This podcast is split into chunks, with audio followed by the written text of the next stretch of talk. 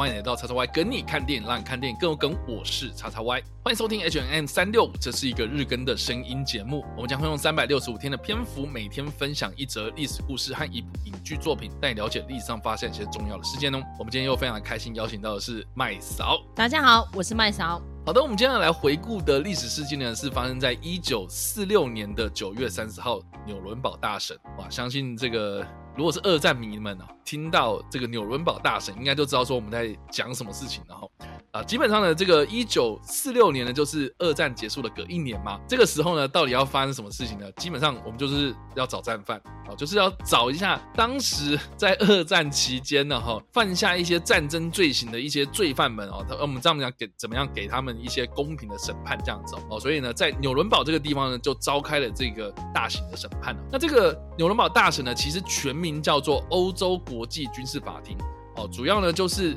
在德国的纽伦堡这个地方进行哦，针对所谓的纳粹德国的一些领导人物进行起诉，并且呢，针对各自他们所犯下的战争罪行进行检讨啊，还有这个在战争期间呢。一些可能比较受争议的一些行为哦哦来进行讨论，所以呢，他这件事情呢，从一九四五年的十一月二十号开始哦，这个法庭之中呢，就审理了包括像是纳粹德国非常知名的空军元帅戈林啊等等的这些纳粹德国的二十四名重要的人物啊，并且呢，是在一九四六年的九月三十号这一天呢，宣布审判的结果。那另外呢，就法理层面来说啊，这个等一下或许麦草可以帮我们。来补充一下，因为毕竟麦草他是学法律出身的嘛，啊，我查到一个资料是说，这个纽伦堡大审其实是所谓的古典国际法跟现代国际法的一个非常重要的转折点啊，也是呢，经过了这场审判之后呢，往后的联合国呢，也是依照这个审判的法理依据哦，来做未来的这个在国际上纠纷所审理的一些所谓的法理的基础，这样，所以呢，这个纽伦堡大审的这个历史意义啊，哈，除了是针对二战欧洲这方面的一些。可能战犯哦做秋后算账啊，就是啊，我们来跟你算清楚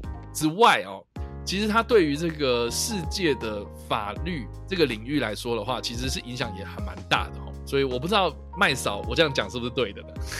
嗯，因为其实你有讲到重点就是这样哦。以前的国际法哈，审判的对象是国家，不会针对个人。但是因为这一次呢，不只是国家，也针对了个人。而且呢，这个人还很细哦，每一个人都抓出来当做单独的被告来判，除非说像他们中间有一群是医生嘛，那因为太多个了，所以医生就绑在一起一起判这样子，所以就是唯一差别在这边。那这个其实是国际公法上一个重要的概念，就是国际公法上面可不可以审判个人？可以，就是从纽伦堡大审开始的，是这样子。哦，了解。总之呢，这个纽伦堡大审呢，它是发生在一九四五年的十一月二十号开始哦，就是在法庭之中去审理了总共二十四名纳粹重要的，像是在政治或是军事上的一些领导重要人物这样。那并且呢，就是一路审理到隔一年，也就是我们今天所提到的这个时间点，一九四六年的九月三十号，他宣布这个审判的结果，然后并且呢，执行的后续有很多的，像是比如说绞刑啊，或是。终身监禁等等的哦，那其实呢，纽伦堡大臣其实不只是只有呃所谓的这个主审判的这个环节啊，其实后续还有所谓的后续审判。那这个后续审判呢，其实是召开了十二次的审判哦，就是有针对不同的主题哦，把很多的这个不同的涉案人士哦绑在一起，然后一起来讨论他们的一些种种的行为啊，像是呢，比如说在一九四六年的十二月九号这一天呢，就召开了第一次的这个审判哦，就是所谓的医生审判。那这个医生审判呢，就是针对在当时的这个有很多纳粹德国的医生哦，他们对于这个战俘或是集中营当中的这些囚犯哦，做一些比较非人道的医学测试哦，哦，总计有二十三名的纳粹医生，然后陆陆续续呢，从一九四六年的十二月，然后审审审审到了一九四八年的十月哦，最后一次呢是有关于国防军最高统帅的这个审判，总共有十四名的这一些将军呢，哈，将军等级的人物哦，就是被送到这个法庭上面去做讨。论那在这期间的十二次的审审判当中，有哪些东西在讨论呢？比如说呢，啊，这个毒气的制造商啊，奇克隆 B 啊，公司的营运的人士啊，啊，或是呢，有一些可能强制呢，把这些集中。营的人士哦，送到呃一些比较非人道的这些工厂工作啊，这个强制性的这个劳工的一些可能啊，这个公司的董事们哦，或是呢有参与种族清洗啊，或是在这些正规战或是游击战当中呢杀害人质的这些人哦，哦，就是都有拿出来被讨论这样。所以呢，总计了哈，就是说我们今天所提到的这个一九四六年的九月，它是一个算是主审的。结束啊，就是说他判决。可是纽伦堡大审呢，哈，他其实后续已经延续到就是一九四九年的时候，他们才在这个四月十三号这一天呢，做出最后的这个判决。所以大致上这个时间点，就是从这个一九四五，然后一路到了一九四九，啊，延续了四年的时间。所以真的是已经是这个二战的时间的一半了，所以真的是非常冗长的一个过程。这样。那当然呢，我们今天所提到的这个是在欧洲方面的审判嘛，纽伦堡大审。那事后呢？我们在 H N N 三六五当中呢，我们应该也会提到了，应该在十一月的时候会提到的这个是所谓的东京大审判啊，这个就是针对二战的呃太平洋战争的这个部分，也就是针对日本帝国的战犯所进行的审判。那这个又是另外一回故事了，这个之后我们可以再聊聊这样。那我们今天要推荐的电影呢，是在一九六一年的一部由美国所拍摄的法庭电影啊，就叫做《纽伦堡大神》哦，我记得这部片。我真的完全 看不下去。你有你有办法，你有办法把它看完呢？我觉得你很厉害。我 我我真的是花了好多段，然后才把它看完了。因为这部片它真的是啊，我我不知道，我觉得我小时候看真的是完全看不下去，因为很沉闷啊，它没有像《十二怒汉》那么好看，《十二怒汉》是非常好看。对对对对，它就是一群人在讲话这样子。然后我印象非常深刻，也是啊，受到我爸的启发了哈，就是我爸他呃有一次就是不知道哪里就是发了神经，然后去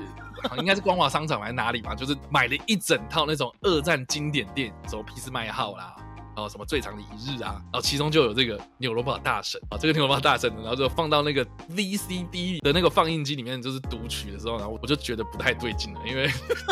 一白电影嘛，然后一堆人在讲话嘛，然后讲话又是你知道讲话的那种方式又是很很那种很古典的那种表演方法啊，比如说啊，那天晚上我遇到什么什么事情，我看到了谁谁谁，然后我心想说哇塞，你你你怎么可以这么慢这样子，而且他又蛮。我我我不知道怎么讲，然后就讲难听点，有点有点流水账啊，就是一件事情一件事情一直不断的被讨论嘛，好，所以呃或许啦我可能小时候对于什么犹太人大屠杀啊、战争罪行啊，其实比较不会是这么的了解，好，所以在看这部片的时候，就是觉得很无聊。哦，但是长大之后啊，你就是看到一些可能呃，读到一些历史背景的知识的时候呢，哎，在看这部片的时候，确实会觉得说这部片它巨细靡遗的把这一个就是就这个历史意义上面非常非常重大的这个牛马大神给呈现的非常的完整，而且里面一堆大明星哎，对，没错，每个演员都超厉害的，对啊，所以我不知道那个麦嫂有没有看过啊？有啊，但是问题是就是敢想跟你一样，就是我真的是昏昏欲睡，因为其实，在那个年代有非常多很好看的法庭戏，比如说像《牛兰堡大神》里面有几个重要演员哦，像呃蒙哥的玛丽克里夫，哦，这个是超级大帅哥呢，然后有朱蒂加兰，然后大家知道他是谁对不对？马林戴德利，哦，史宾塞屈塞，碧兰卡斯特，那都是当年的一线巨星哎，可是有办法把电影拍的这么无聊，真的蛮厉害的。你看那时候葛雷戈莱毕克的《梅冈城故事》啊，嗯，然后我刚刚也有讲《十二怒汉》呐，对不对？亨利·方达那个多好看呐！可是纽伦堡大神就是，哎，我不会形容，哎，超闷的。对啊，不过我觉得蛮有趣的，因为当年就是他们在重现这个法庭的呃这个样貌的时候呢，其实我觉得是还蛮用心的啊。比如说他们有找一些演员们，然后来诠释这些当时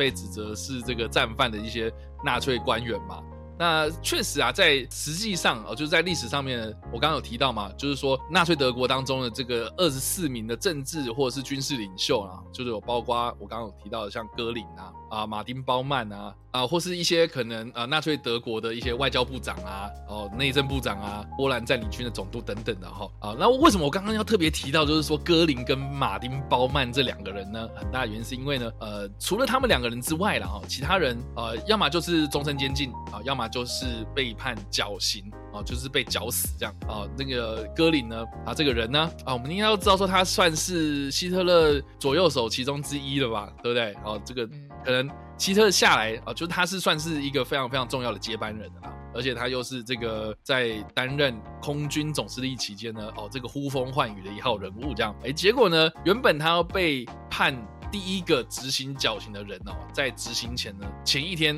哦就自杀，就自杀了。对，他在狱中哦就直接自杀这样。然后呢，另外呢，这个马丁包曼呢，哦他在判决的时候呢，哦就是缺席，然后生死未就是下落不明。哦，直到一九七三年的时候呢，才确认他已经死。这样啊，马丁鲍曼他是谁呢？他就是希特勒秘书然后那另外呢，还有几个就是有起诉啊，或是打算原本要在这个大审之中要也是一并的审理了哈。包括其实我们之前也有提到过哦，就是逃到阿根廷的那一位号称犹太人刽子手的这个阿道夫·艾希曼哦，他就是因为逃到了。阿根廷嘛，最后呢，其实是被以色列的情报特务给绑架，然后回到这个以色列，然后在一九六零年代的时候呢，在以色列这个当地呢，也是一样，就是召开了这个军事法庭这样啊。当年呢，就是有一个非常非常重要的哲学家叫做汉娜·厄兰嘛，当时他就有在旁边就是旁观这一场审理案件，然后就是提出了他所谓的这个平庸的邪恶啊。我们当时就是其实有提到，就是说啊，他当时提出了这个东西，引起了国际。上的一个非常大的一个争议，这样啊，这个牛伦堡大审呢，哈，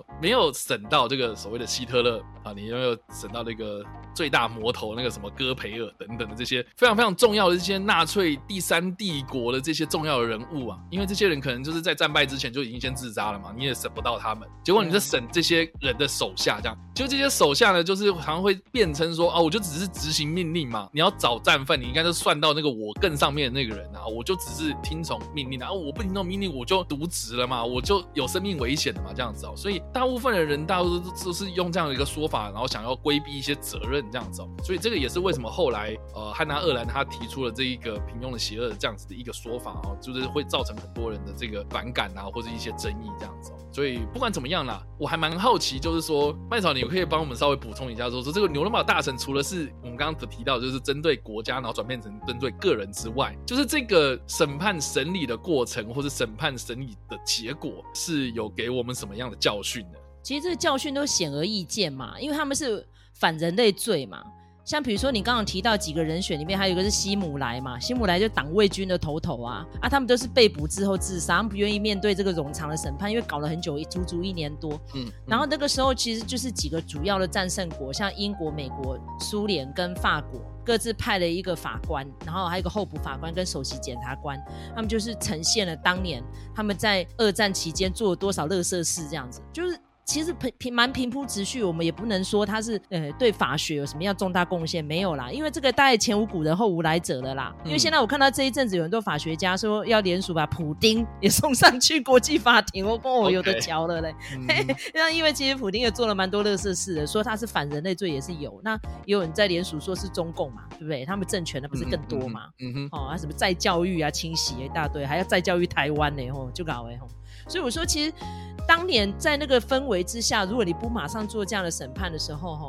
基本上就不了了之了。坦白讲，因为他们战败国当年就是因为一战德国战败，没有经历过这样的洗礼，然后才会跑出这么变态的希特勒，然后去宣扬他那样子的理念。但你要去想哦，为什么那个时候纳粹毒气会这么可怕？其实当年这个研发出纳粹毒气的科学家本身就是犹太裔的哦，然后他叫做弗里兹哈伯。弗里兹哈伯，你们可以上网去查一下哦，他是一九一八年拿到奖。结果他被封作化学武器之父，但是他当年研发这化学武器是为了要除虫当农药的，就被搞成这样。然后他是非常。爱德国的，可是问题是他本身是犹太裔，然后当然最后他就是悔不当初啦，因为没想到被拿来滥用嘛，所以所以你要怎么说？你要追根究底很难的啦。但是问题是只能抓刚刚像叉 Y 讲的这些徒子徒孙呐，啊，真正的首谋苏纳嘛，早先一步全部都自杀了，不愿意面对嘛。那战争是怎么发起的？当然不可能只有一个主因嘛，对不对？星火燎原嘛，每个人因为不满，因为为了要推翻既有的政权，然后为了。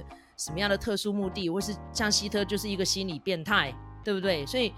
这么多原因在，那可以在一个审判上面讲得清楚吗？很难。我觉得纽伦堡当年就有一年，当然讲不完嘛。但是事后我们一直在检讨，到现在都还探讨不清楚，为什么他们会对犹太人有这样极度的仇恨，是经历了什么样的事？那经历过那样子大屠杀之后的犹太人。他们那些行为好有改变吗？在世人当中，犹太人真的就是一个很团结、很会赚钱，然后可能甚至于会被人家说有点自私。好，那你你如果要这样形容他们的话，像刚刚有提到那个艾许曼的事情，他是用非法绑架侵入的方式把他抓来的，那你可以说那个审判是合法的嘛？对不对？是不是这个也可以值得讨论？所以我觉得这件事情呢，有很多东面向啊。我觉得呃，很多人就是说什么啊，那我们就是法律见嘛。法院见嘛，就是说很多争议就是说什么啊，我们就法院见嘛，我们交给法律来制裁这样子。可是法律毕竟是人类所制定的嘛，有很多漏洞，其实我们也有很多这个呃改进的空间这样子哦。所以我觉得光一个纽伦堡大审好像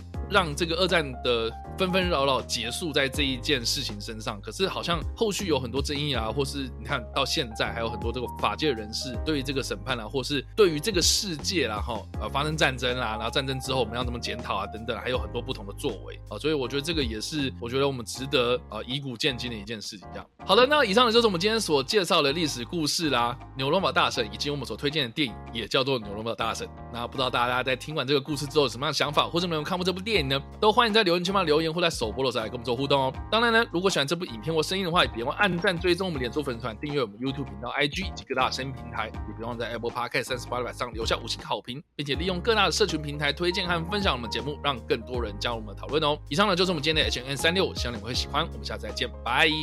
拜拜。